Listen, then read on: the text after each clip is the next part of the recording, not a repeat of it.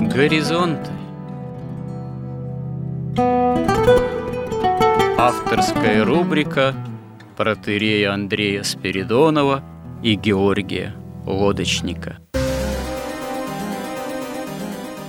Люди, явления, события –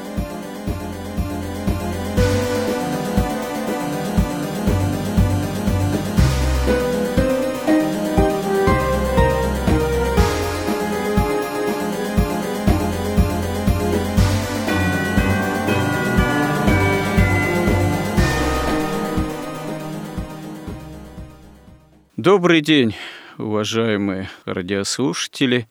В эфире радио «Благовещение». И в нашей постоянной рубрике «Горизонт» я, протерей Андрей Спиридонов, и мой добрый собеседник Георгий Водочник продолжаем наши изыскания словесного и смыслового характера. И в данном случае продолжаем разговор о том, как можно рассуждать о Боге э, ну, в границах миропонимания современного развитого общества потребления. Ну, то есть применительно к современному человеку. Как мы уже отмечали, не то чтобы символ веры устарел или святоотеческие высказывания и толкования потеряли силу, разумеется, нет. И для нас, э, христиан, а христианин в полном смысле этого слова это всегда, в общем-то, человек традиции с большой буквы. По крайней мере, старающийся эту традицию воспринять и э, жить в традиции. Но современный мир, как мы его видим, современное общество – это далеко уже достаточно давно общество вовсе не традиции христианской, в данном случае мы прямо не рассматриваем, ну, если только в качестве какого-то, может, примера или примеров э, традиции другие э, религиозные. Хотя, ну, конечно, по необходимости можем основные традиционные христианские представления, и, ну, миропонимание соотнести и с другими традициями. Но э, в данном случае мы скорее говорим о том неоязыческом в своем роде феномене, который именно является современное общество развитого потребления в своих тоже таких, ну, основных каких-то мировоззренческих постулатах и притязаниях. Разговор это оказывается довольно непростой, потому что прежде нужно уточнить основные, в общем-то, и необходимо всегда бывает понятия. И что касается, скажем так, основных христианских э, догматических э, постулатов, э, истин, догматов. Об этом мы и раньше говорили и говорим. Но вот в данном случае у нас возникла такая, тоже можно сказать, понятийная каком-то смысле проблема, что о достаточно простых вещах, ну, вот с точки зрения, опять же, христианской, далеко не так просто, можно сказать, просто. И тем более в отношении человека современного, человека развитого общества потребления. И, в принципе, мы подразумеваем, что этот разговор, он тогда и возможен, когда вообще таковой человек имеет желание вступить в сам этот разговор на эти темы, потому что очень многие люди развитого общества потребления, опять же, они, собственно говоря, как мы уже отмечали, тоже о Боге слышать-то и не хотят. Они не задумываются об истине. Вот знаменитый вопрос Понтия Пилата «Что есть истина?» это вопрос актуальный на все времена. Точнее, не сам по себе вопрос, даже не само по себе вопрошание, если бы оно и в самом деле исходило от искренне мучающегося этим вопросом сердца и души, а это сама вот формулировка, форма риторически задаваемого вопроса, который вовсе не ищет никакого ответа, а просто сформулирован, можно сказать, как именно э, такая э, риторическая фраза, которая, в общем-то, можно сказать, проговаривается скорее в пустоту. потому что кроме этой пустоты автор этого вопроса, он, в общем-то, ничего больше и не подразумевает. И здесь мы подошли к теме о творчестве, о чем мы говорили в прошлый раз, ну, о личном творчестве, о неком возможном развитии, ну, саморазвитии современного человека, как этот вопрос в современности тоже порой ставится и звучит, потому что, ну, понятно, что во все времена тот или иной человек, обладающий неким самосознанием, желанием развития себя самого, этими вопросами задается. Ну, есть, как мы отметили, люди каких-то талантов, может быть, ярких, творческих способностей и проявлений, которые себя пытаются осуществить в том или ином жанре, который можно назвать тоже творческим. Есть люди, пытающиеся или вообще, ну, пишущие, слагающие стихи, пытающиеся выступать в амплуа актера, а то или кинорежиссера, художника, музыканта, ну и так далее. Это когда человек имеет какие-то очевидные творческие способности, то, стало быть, он сталкивается с проблемой вообще ну, вот, реализации себя в том или ином творческом жанре, на той или иной планете, в том или ином амплуа. И здесь тоже возникает обычно для человека достаточно много серьезных проблем, переживаний, а то и страданий и так далее и тому подобное. Но с точки зрения христианской, что мы тоже отметили, истинное творчество – это, вообще-то говоря, пересоздание самого себя изменение самого себя, преображение с Божьей помощью самого себя, именно что не, собственно, своими человеческими силами. И нельзя сказать, что здесь нет тоже проблем. Собственно говоря, проблема, ну, может быть, основная в том и заключается, что это преображение, истинное преображение, пересоздание личности человека в Боге, во Христе, это, собственно говоря, достижение святости. А как мы понимаем, достижение святости – это удел ну, не так многих людей, потому что далеко не всякий человек имеет и такую веру, и такую решимость, чтобы действительно на это решиться, а потом все равно Э, главным ну, режиссером в этом деле оказывается Бог, должен быть Бог. А здесь на первый план выходит тоже проблема гордости, гордостной попытки того или иного, ну, скажем так, подвига. Вот. И здесь тоже есть еще о чем говорить, потому что, ну, я повторюсь, даже с точки зрения уже традиции христианской, само вот это творческое пересоздание себя тоже оказывается такой сверхзадачей и грандиозной, но и непростой со многими опасностями духовного порядка. Но, собственно говоря, здесь есть еще много вот о чем да, поговорить, но мы остановились еще на каких-то таких вот основных понятиях, связанных в том числе с творчеством, и обращаясь Э, в том числе к опыту, ну, допустим, великой художественной литературы, русской художественной литературы, мы отметили, что, например, есть проблематика жизни, борьбы, такой, ну, что ли, творческой тоже, ну, вообще, есть, например, по Достоевскому опыт, как это излагается. Знаменитая фраза же его можно вспомнить здесь.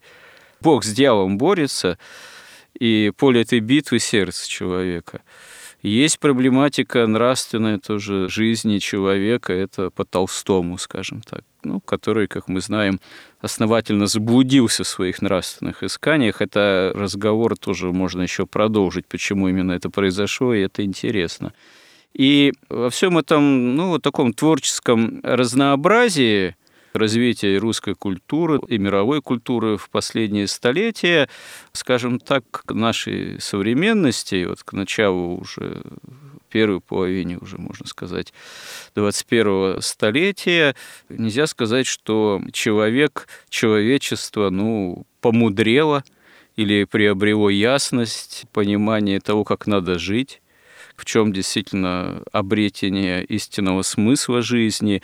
Наоборот, современное общество, современный мир э, находится в неком самом серьезном кризисе, не только экономическом, но очевидно, что мировоззренческом. И, видимо, очевидно, это произошло, происходит от утраты основных смыслов от утраты понимания, куда надо двигаться, от утраты именно нравственного и духовного видения вообще, можно сказать, проблематики жизни. И в этом смысле, наверное, от утраты истинного и возможности творчества, понимания того, что каким это творчество должно быть. Ну и, проще сказать, да, от утраты желания, познания, э, понимания путей, познания Бога как такового. Вот продолжим на эти достаточно действительно серьезно формулируемые темы наш разговор. Что ж, э, Георгий, теперь вам слово после моей, как всегда, достаточно длинные преамбулы. Во-первых, о кризисах. Вот эта вот сама идея кризисов, она как раз происходит, так сказать, из вот такого представления об истории вообще, как о неком прогрессе, как о неком развитии.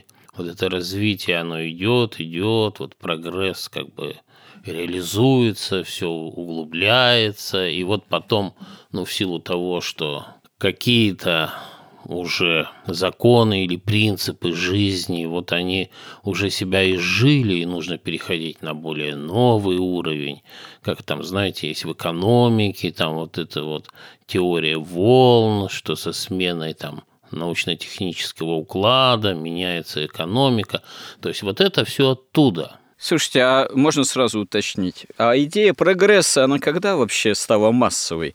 Когда она в идейном отношении большинством умов людей владела? Ведь мы знаем, что в древности, например, идея прогресса, в общем-то, людьми-то и философами не владела. Человечество скорее наоборот было обращено идейно в прошлое, скорее понимала, при этом осознавала, что возможно, что никакой не прогресс, а регресс владеет человеком, потому что, да, был золотой век, а когда он был, потом он становится там каким угодно, в конце концов, ну да, вырождается в некий железный, громыхающий, все хуже становится. А вот когда это происходит перемены, что человек начинает не в историческое прошлое, достойное, прежде всего, обращаться, а смотреть в некое светлое будущее, прошлое воспринимать как что-то мрачное, там темное средневековье, к примеру, а вот светлое будущее, оно должно наступить через преодоление наследия этого мрачного прошлого, реконструкцию, так сказать, настоящего, и тогда вот будет некое светлое будущее. С каких веков начинается вот это вот чаяние этого светлого будущего и того, что прогресс, вот он мера всех вещей? Ну, это начинается, во-первых, с эпохи действительно научно-технического прогресса. Проблема-то в том, что вот сами принципы научно-технического прогресса стали распространяться вот этими интерпретаторами науки на все остальные аспекты жизни человека, да, в том числе на историю, на культуру, на все вообще. Естественно, главной движущей силой вот этой пропаганды, вот этого прогресса, который как бы вообще пронизывает всю историю и, и все вообще мироздание, это, конечно, эпоха просвещения, собственно, суть ее в этом и заключается, вот этого просвещения. На самом деле, поскольку мы же вот сейчас, вот весь наш цикл лекций, он об истории человечества – и мы-то, как христиане, говорим, что история человечества – это история разделения добра от зла. У нее там есть этапы, мы там говорили, но если кратко вспомнить, что после грехопадения человек имел знание духовное, непосредственное видение, у него осталось в значительной степени. Но это знание было для него как бы совершенно испытанием, искушением, которому он не мог противостоять. Поэтому человек сделал сначала две такие попытки восстания против Бога, опираясь на знание. Первое – это он эпоха Каина, когда иерархия была перевернута, когда плоть и жизнь на падшей земле падшего человека объявлялась главной ценностью, а уже дух и Бог, они должны как-то были обеспечить ему комфорт и вообще успех вот в этой жизни. Второе – это когда после потопа это Вавилонская башня, это уже магия, это попытка воздействовать Там, во-первых, было объявлено, что сама воля Бога в том, чтобы человек сам себя спас, не нужен никакой спаситель. Во-вторых, это попытка воздействовать на вот наш материальный мир с максимально высоких уровней иерархии бытия и сознания. То есть она тоже закончилась смешением языком, и закончилась эпоха знания, потому что ну, человек не мог с ним справиться. Тогда наступила эпоха веры. Бог избрал Авраама, произвел от него народ веры, и знание уже давалось по вере. Или, как говорил Исаак Сирин, я много раз уже эту цитату приводил, что истина постигается по силе жития. То есть вера, реализуясь в жизни, она открывает истину. Вот народ веры. Этот народ веры, находясь под законом, он участвовал в этой божественной эволюции, и в конце концов вершиной этого процесса, этой эволюции под законом была рождение Богородицы, когда смог воплотиться Спаситель. И сейчас мы живем вот в такую эпоху, когда происходит окончательное разделение добра и зла. И, как говорил и Христос, не мир принес я, но меч, разделяющий вот, собственно, добро от зла. И мы участвуем сейчас, вот эти последние две тысячи лет, это такая вселенская мистерия, где все участники мистерии. Если раньше вот эти мистерии были там у каких-то посвященных, у магов, там у каббалистов, там у каких-то там у масонов, там мистерий, у древних, то сейчас вся эта наша жизнь – это такая мистерия, потому что истина о Христе доступна всем – причастие доступно всем, и как бы вот эта история входит в твою такую заключительную фазу. Поэтому с христианской точки зрения, конечно, никакой тут прогресс. Но можно считать прогресс, что зло становится все более злым, все более тотальным, отчуждение сознания, разрушение семьи, извращение природы и женской, и мужской. То есть ну, в этом смысле, если только вот в этом прогресс – что зло как бы себя обнаруживает и, и проявляет как бы все в большей и большей степени. Если говорить о древних, то, например, ну, тот же Сократ, он такую замечательную идею и очень простую, очень красиво высказал историю. Он говорил, что трудные времена рождают сильных людей. Сильные люди порождают хорошие времена. Хорошие времена порождают слабых людей – слабые люди порождают трудные времена. То есть вот такой непрерывный процесс. Примерно такой же процесс, только уже, так сказать, в духовной плоскости мы наблюдаем, если мы читаем Ветхий Завет, историю евреев. Там тоже описывается примерно такой же процесс, только он заключается немножко в, в другом. То есть, когда у евреев все плохо, они начинают вопиять к Богу, начинают исполнять закон, у них становится все хорошо. Когда у них становится все хорошо, им начинает казаться, что это они достигли всего вот этого, да, и в принципе, ну, есть Бог, но они уже сами с усами, и у них становится все плохо, да, и вся вот эта вот, опять же, история повторяется. Но вот христианская точка зрения – она, конечно, отличается от вот этого прогресса, и в том числе вот эти все экономические кризисы, мы говорили, это не какая-то случайность. Да, это запрограммированный процесс, что вот это воплощение тайны беззакония, оно осуществляется. Она же, эта тайна беззакония, как раз и является тем средством, которое проявляет это зло. Это один из инструментов, который отделяет зло от добра. То есть это все вполне закономерный процесс. Поэтому тут бы я бы не стал говорить о каких-то кризисах там, современного там, мира или экономического, или там, культурного, или духовного. Это совершенно целенаправленная деятельность век за веком. То есть они к этому идут. Другое дело, что, к сожалению, христианские монархии, христианские цивилизации они не смогли устоять перед вот этим вот тотальным, планомерным, планированным. Там же ведь такой план, этот план там века включает в себя. Это не пятилетние планы большевиков. Поэтому ситуация такая, что в результате вот этого вот планомерного просвещения, вот этого вот образ церкви, образ христианства, он был совершенно не то, что девальвирован, оно было искажено, осмеяно, выставлено как какая-то мракобесия или как какие-то там верования бабушек малограмотных, да, или каких-то там корыстных попов – и мало того, самое главное, что вот каким-то образом, ну, вернее, понятно, каким образом, но ему удалось внедрить в сознание буквально всех народов такую простую мысль, противопоставление знания и веры. Они говорят, что мы такие поклонники науки, и мы двигатели, те, кто движет эту науку. Мы знаем, мы ни во что не верим, мы только знаем. А вот всякие верующие – но это такие слабые люди, которые не могут принять вот эту вот научную истину, они боятся там всего, и вот они укрываются, они свои слабости, комплексы, они вот каким-то образом там утешение находят вот в этих верах, которая ничем не подкреплена. То есть это абсолютная ложь вот от начала до конца. Во-первых, все противопоставление науки и религии, это тоже сделано специально. Противопоставление знаний и веры, оно точно так же невозможно никакое знание без веры.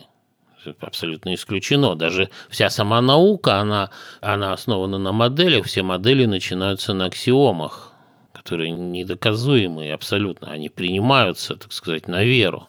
Это все как бы выносится все время куда-то за скобки, куда-то вот на периферию сознания, и совершенно лживые идеи утверждаются. Поэтому поскольку вот в этом процессе, этот процесс зашел настолько далеко, что уже не просто знание искажено, а искажено мышление, способ мышления. Ребенок приходит там в детский сад, потом в школу, одновременно интернет, и кажется, что все само собой случайно, но все совершенно не случайно. Это единая система отчуждения сознания. Отчуждение сознания как бы человека отучают вообще мыслить смыслами. Поэтому мы как бы взяли на себя такой труд, что ли, не знаю, или такую, такой риск, да, попробовать вот для такого сознания, для людей вот с таким вот сознанием, сначала было покалечено, то нас, например, в России 70 лет принуждали принудительно всех воспитывали в материализме. То есть это самая ну, низшая, самая примитивная и совершенно грубо лживая модель вообще мышления. Потом на него наложились вот какие-то оккультные и капиталистические такие обертаны, что ли, да, что кто может, тот обогащайся. До сих пор наша власть, она как бы искренне недоумевает, а зачем вообще нужна идеология? Любите Россию, да и все.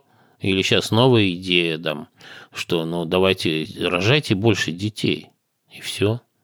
Но больше детей рожали люди при совсем другой экономике, при другом образовании, при других налогах, при других пенсиях, при другом семейном законодательстве. Поэтому это ну, просто слова. То есть нет вот понимания, да, и нет понимания, что такое христианство. Оно по-прежнему кажется, ну, чем-то таким, некой верой.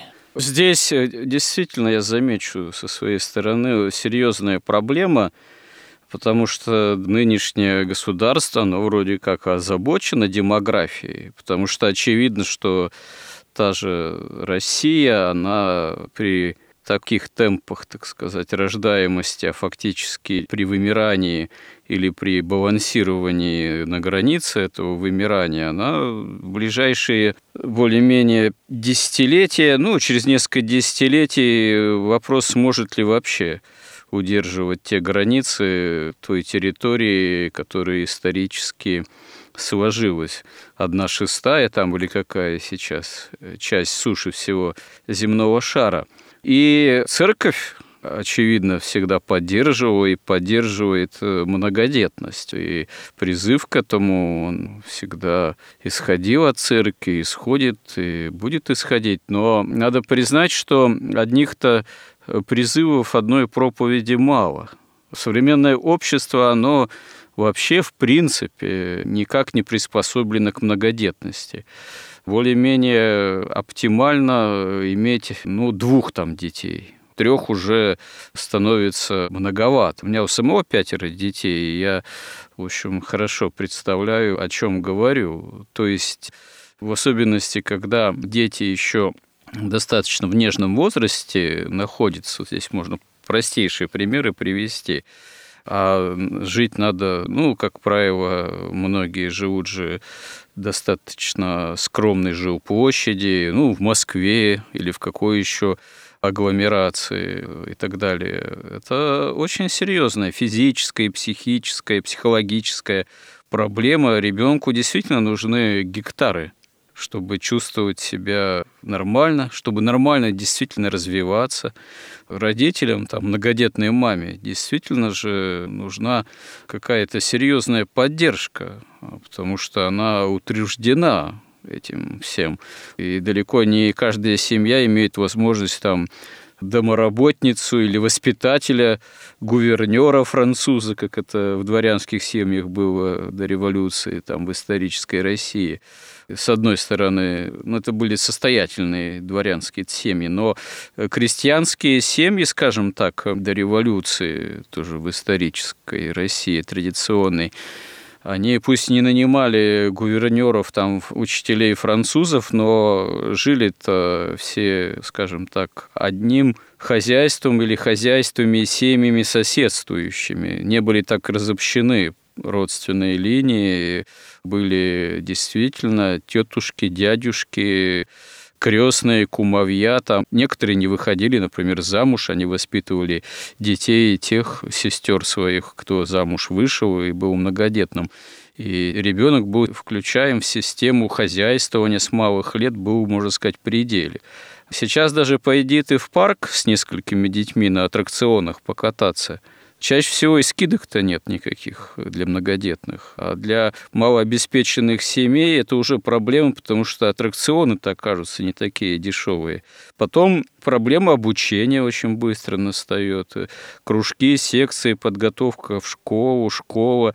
Некоторых вполне справедливо атмосфера в государственной школе часто не устраивает. Хотя там государство и пытается, общество в какой-то степени может оптимизировать, выражаясь современным этим ужасным языком, так сказать, умным, образовательный процесс в школе. Но это оставляет все равно желать лучшего, и вся эта преусловутая социализация, она тоже оставляет желать лучшего. И тогда надо ну, искать какую-то, допустим, частную школу, гимназию, лицей. Но это все уже в плане оплаты обучения не для бедных, а для богатых, иногда для очень богатых. Ну и так далее. Я не буду здесь перебирать все как говорится, пункты и нюансы, но просто совершенно очевидно, что прежде чем провозглашать установку на многодетность, на исправление демографии или одновременно с этим, или провозглашая это, надо хорошо всему обществу, государственным политикам задуматься, а насколько сама среда обитания вообще приспособлена к этому, а не противоречит ли она в корне самой возможности действительно нормально жить, будучи ну, многодетным.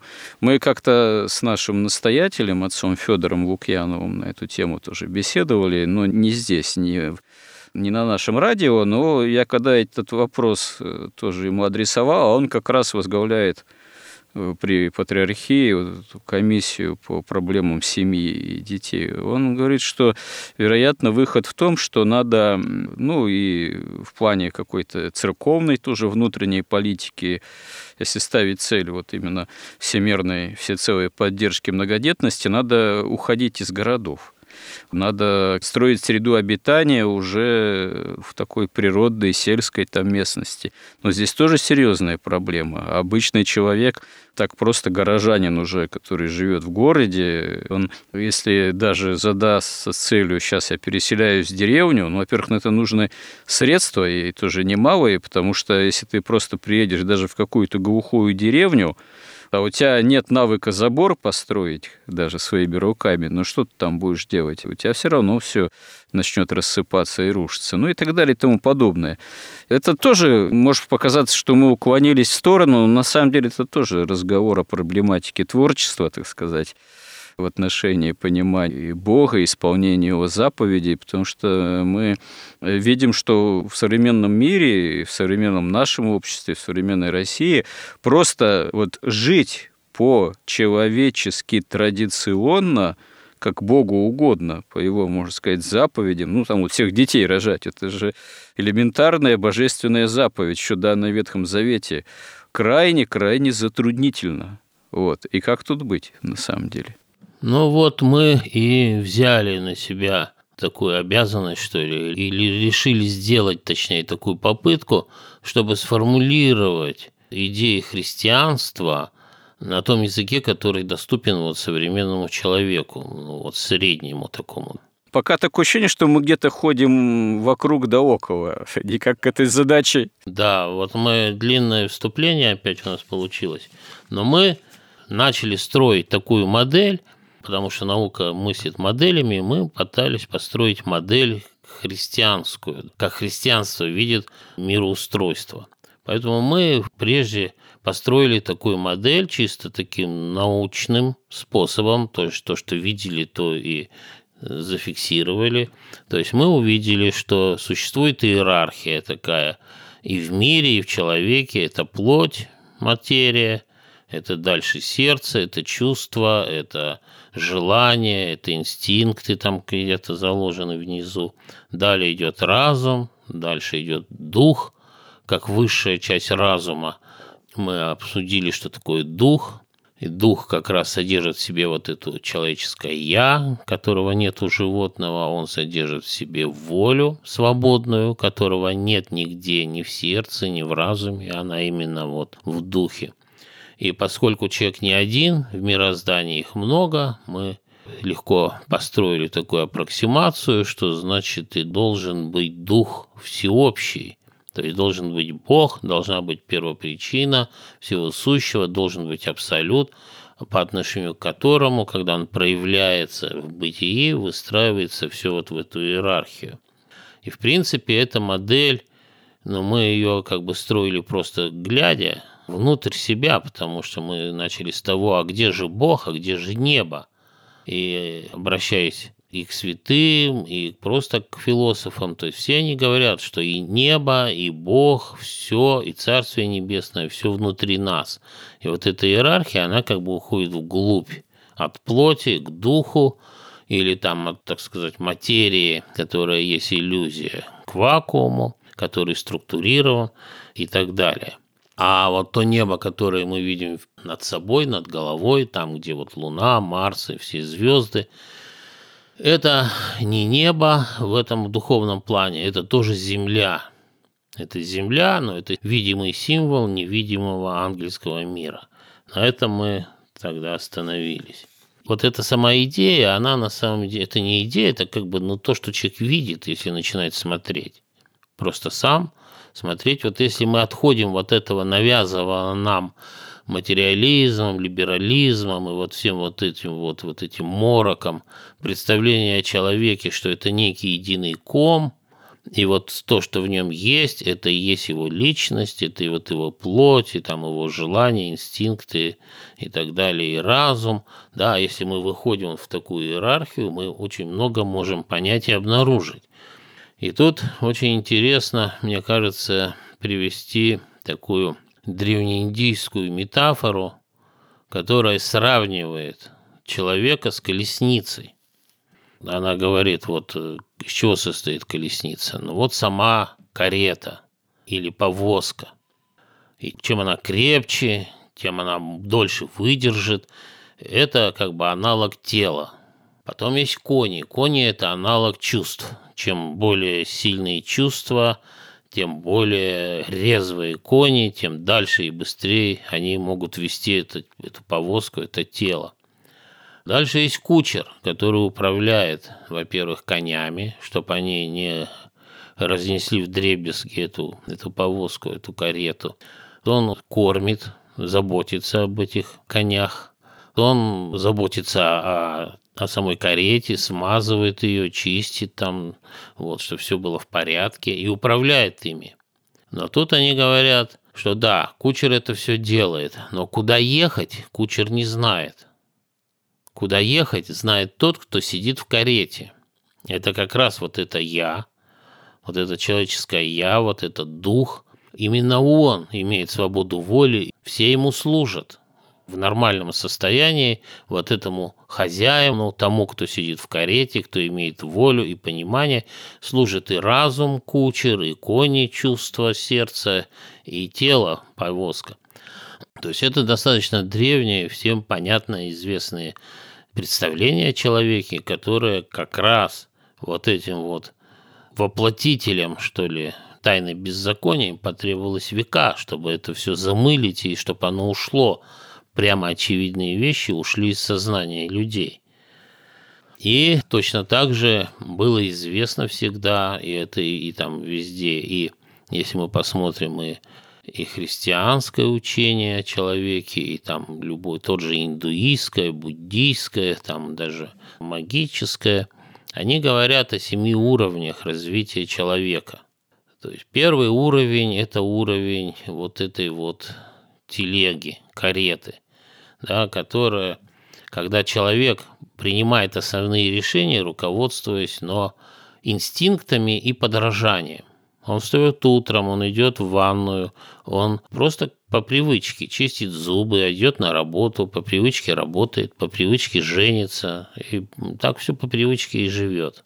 И причем они говорят, вот индусы, что таких людей вообще большинство, что вот для меня было удивительно – Потом есть люди, у которых уровень второй, как бы центр принятия основных решений. Это уровень сердца, чувств, уровень коней.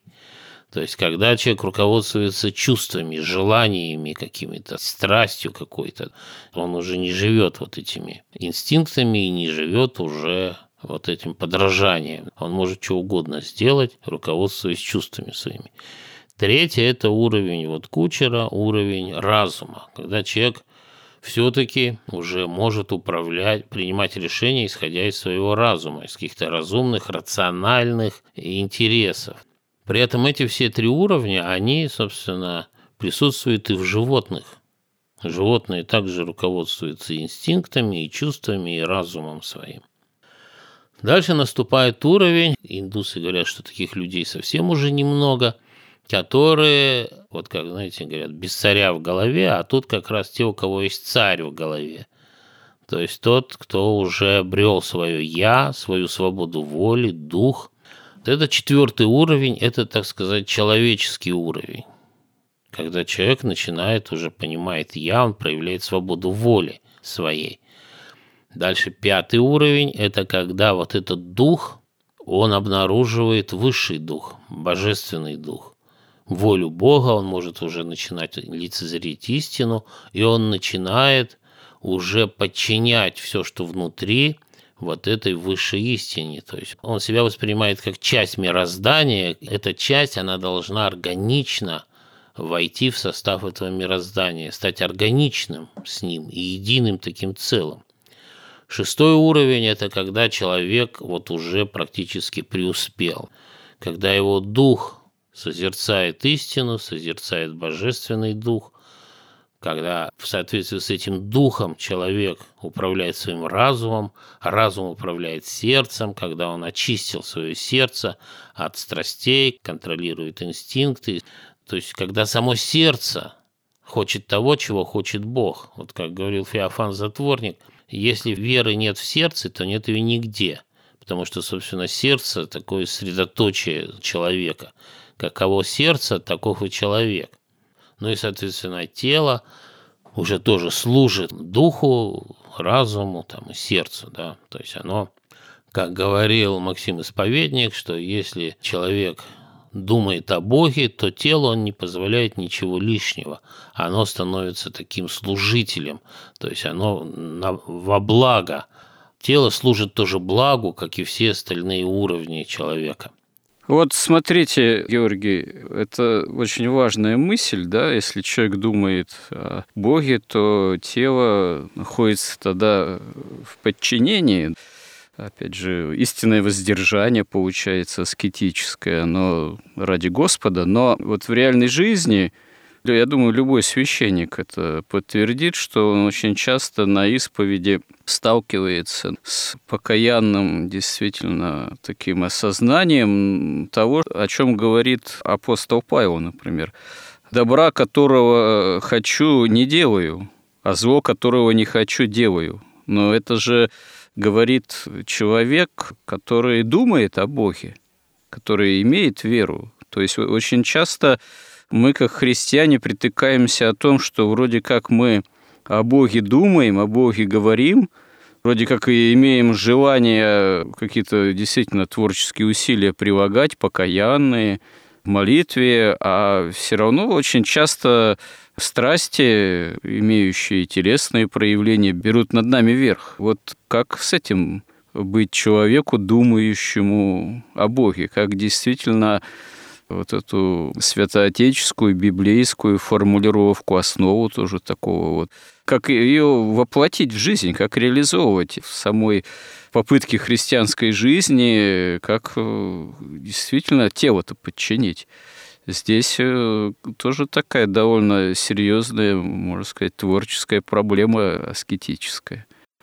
Но если человек начинает жить духом, то он неизбежно восходит на крест, потому что законы падшие плоти ну, в значительной степени не соответствуют законам духа.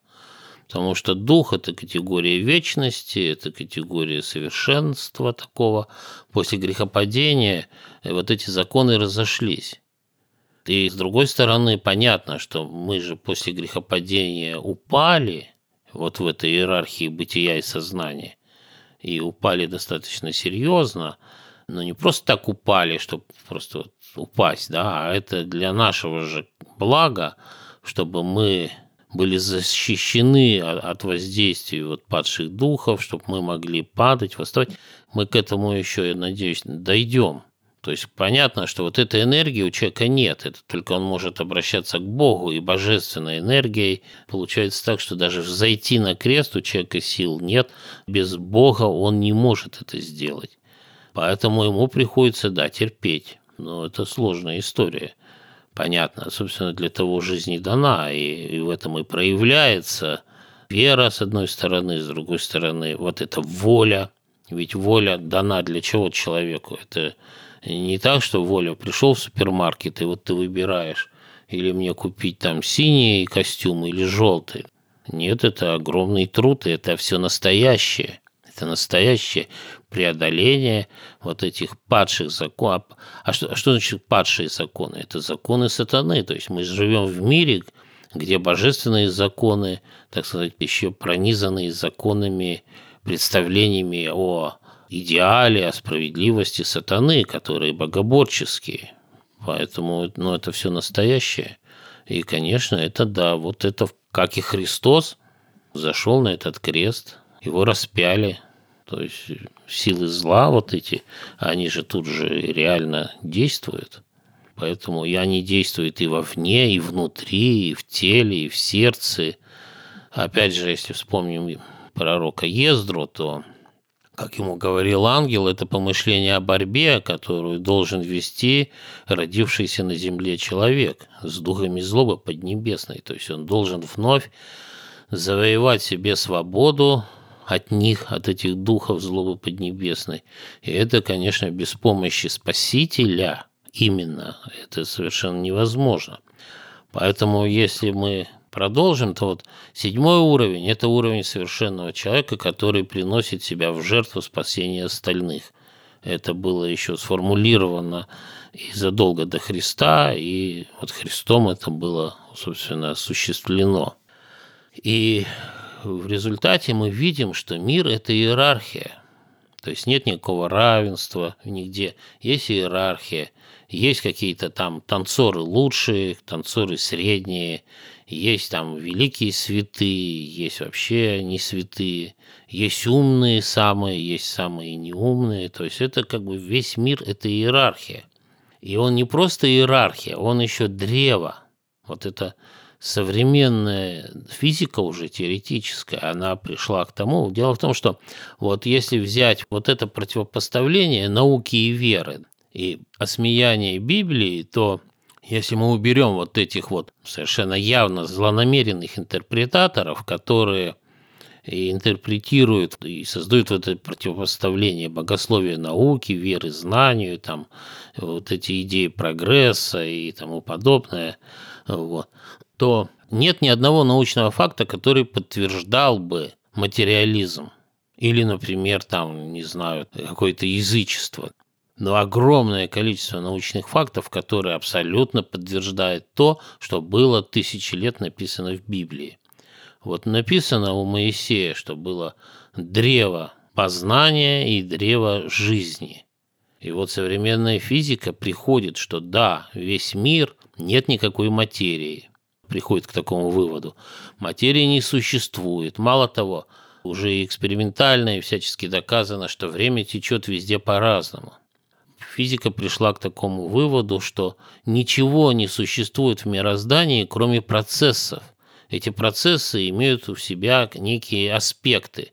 И каждый процесс имеет свое собственное время, свое собственное пространство, свою собственную гравитацию, свои собственные электромагнитные какие-то энергетические особенности, да, то есть они все независимы в этом смысле, и они все представляют из себя реальное древо, потому что причинно-следственные связи, они тоже являются собой древо, Потому что если мы посмотрим вот на какое-то явление, то мы видим, что к этому явлению привело огромное количество причин, и они именно располагаются в виде древа. Но если мы посмотрим дальше, вот это вот явление, оно ведь тоже является причиной многих последующих каких-то явлений. Они тоже в виде древа проявляются.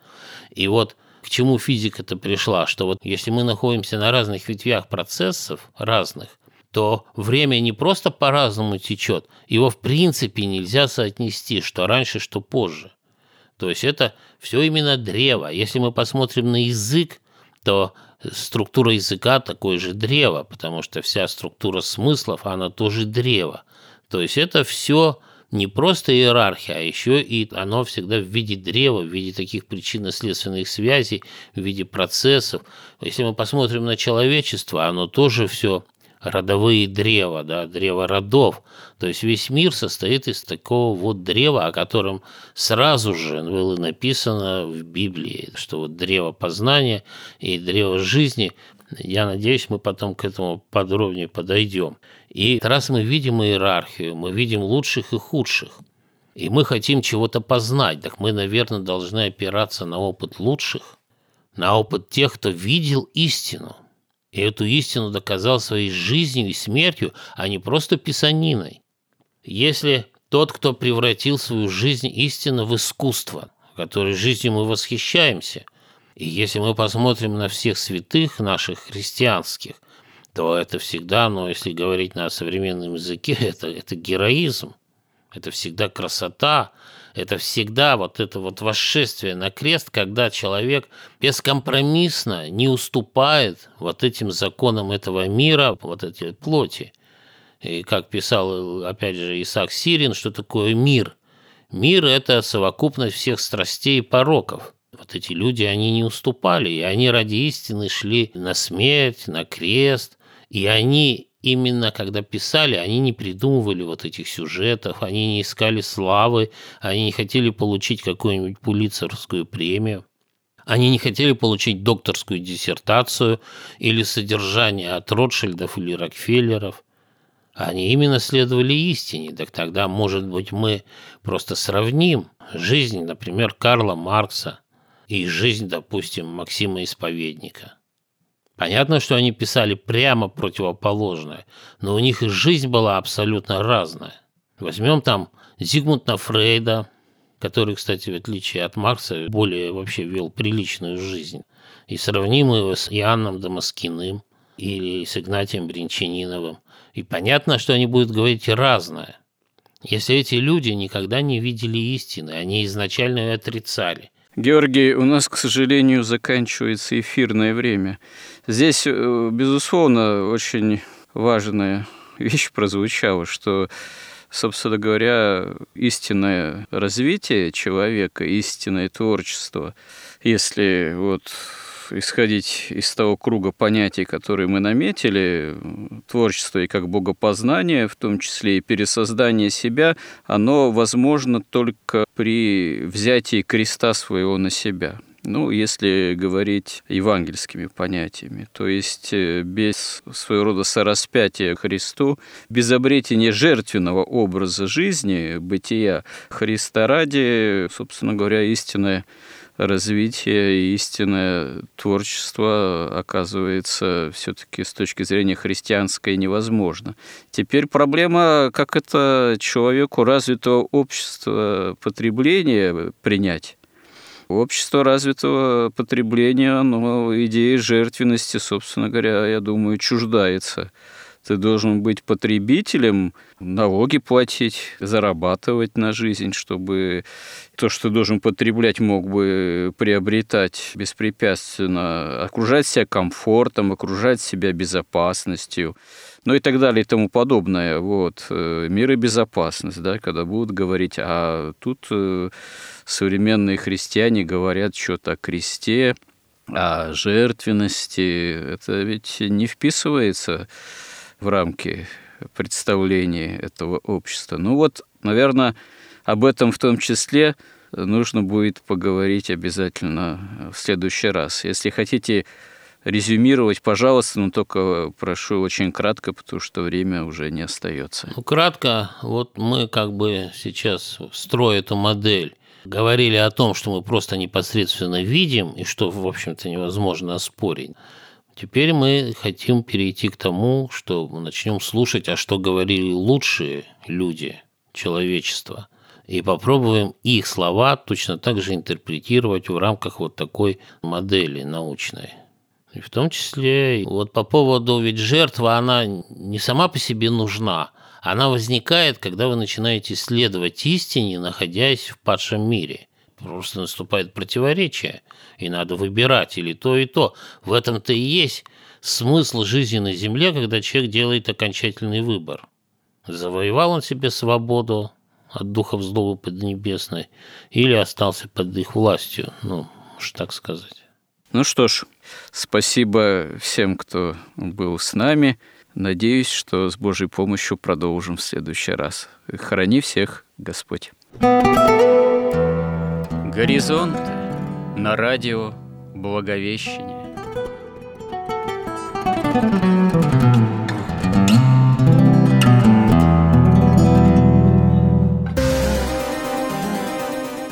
Разговор вели протеерей Андрей Спиридонов и Георгий Лодочник –